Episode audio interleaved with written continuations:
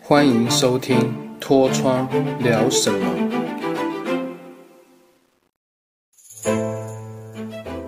Hello，大家好，我是你的好朋友脱窗，欢迎收听《脱窗聊什么》第五集。因为我从小就非常喜欢画图，也看了许多非常多的日本漫画家，像《七龙珠》的鸟山明、《灌篮高手》的井上雄彦。当时很小，很喜欢临摹他们的画，还参加学校比赛，代表学校参加比赛，都得到不错成绩。心中还发愿说，长大就要当漫画家，进军日本。但其实事实上是不太可能的。今天的主题要跟大家聊一聊我的工业设计时代，一直到了大学毕业之后，心中也想考一下研究所。当时就在思考，说我到底要考所谓的视觉传达所，还是工业设计所？这两个的内容其实不大相同，有些本质上是相同的。而当时大学毕业之后，也顺利考上预备士官，但是需要等待一年的时间。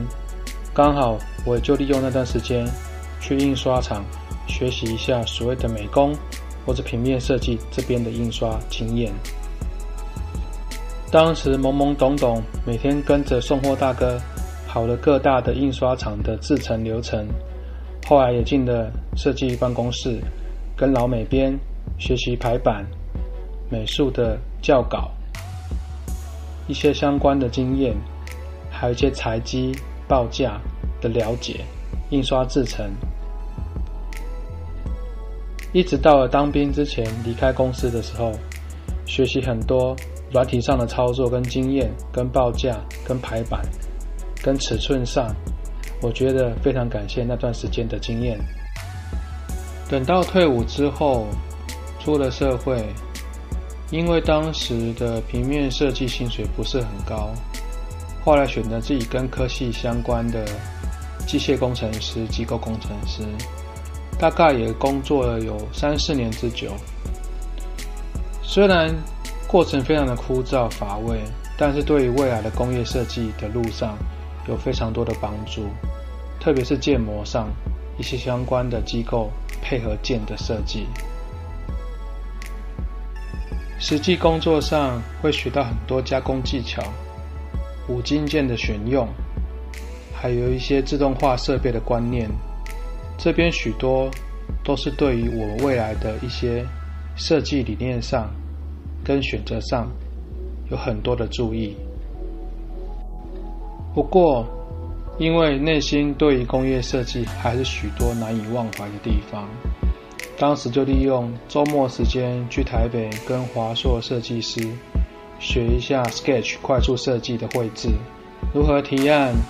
如何做材质分析、色彩计划。跟品相的交代这部分，感谢当时老师给我很多经验跟指导，获益良多。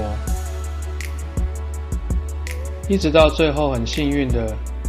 应征上了一间专门做机车仪表的公司，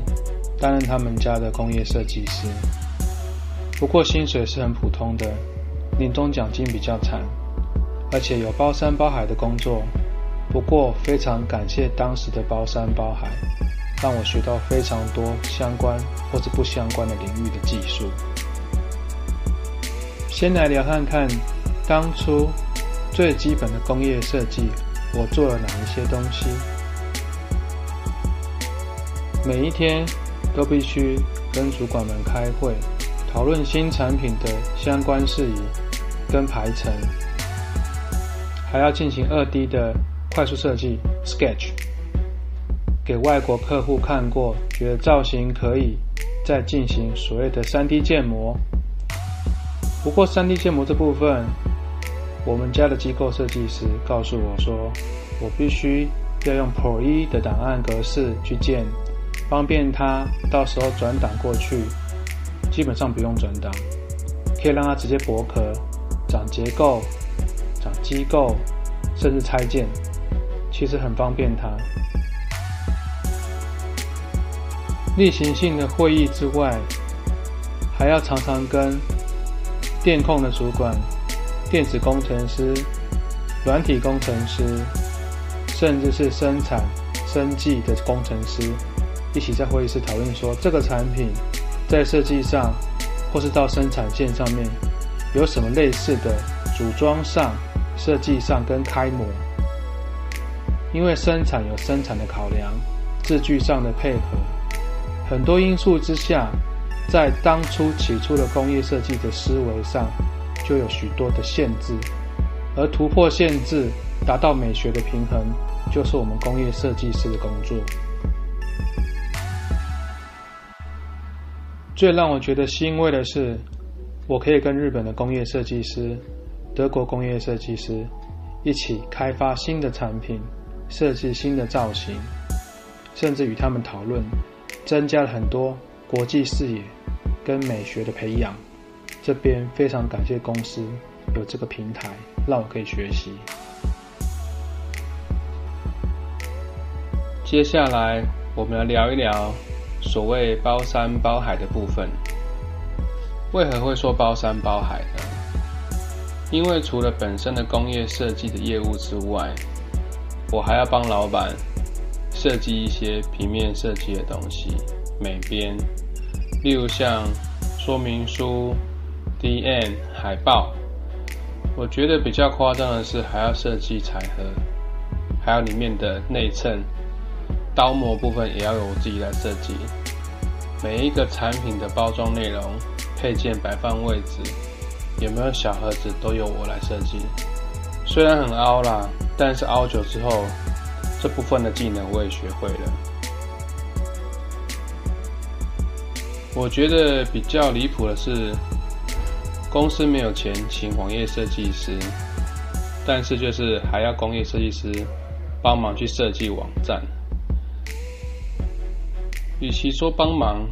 应该要重新设计，所以也是硬着头皮去学一些网站的程式语言、美编排版、一些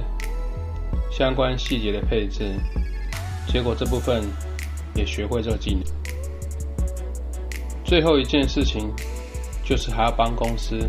硬体上做一些维修，网络上的故障排除。觉得超级奇怪的，一个工业设计师还要去做工程师的事情，觉得蛮妙的。不过唯一很感谢老板的就是，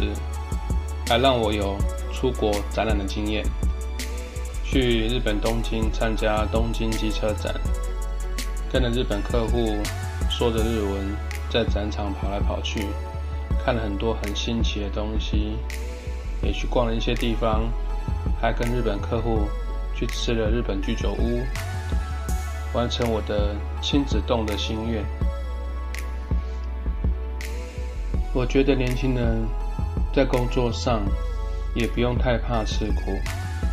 因为像这份工作，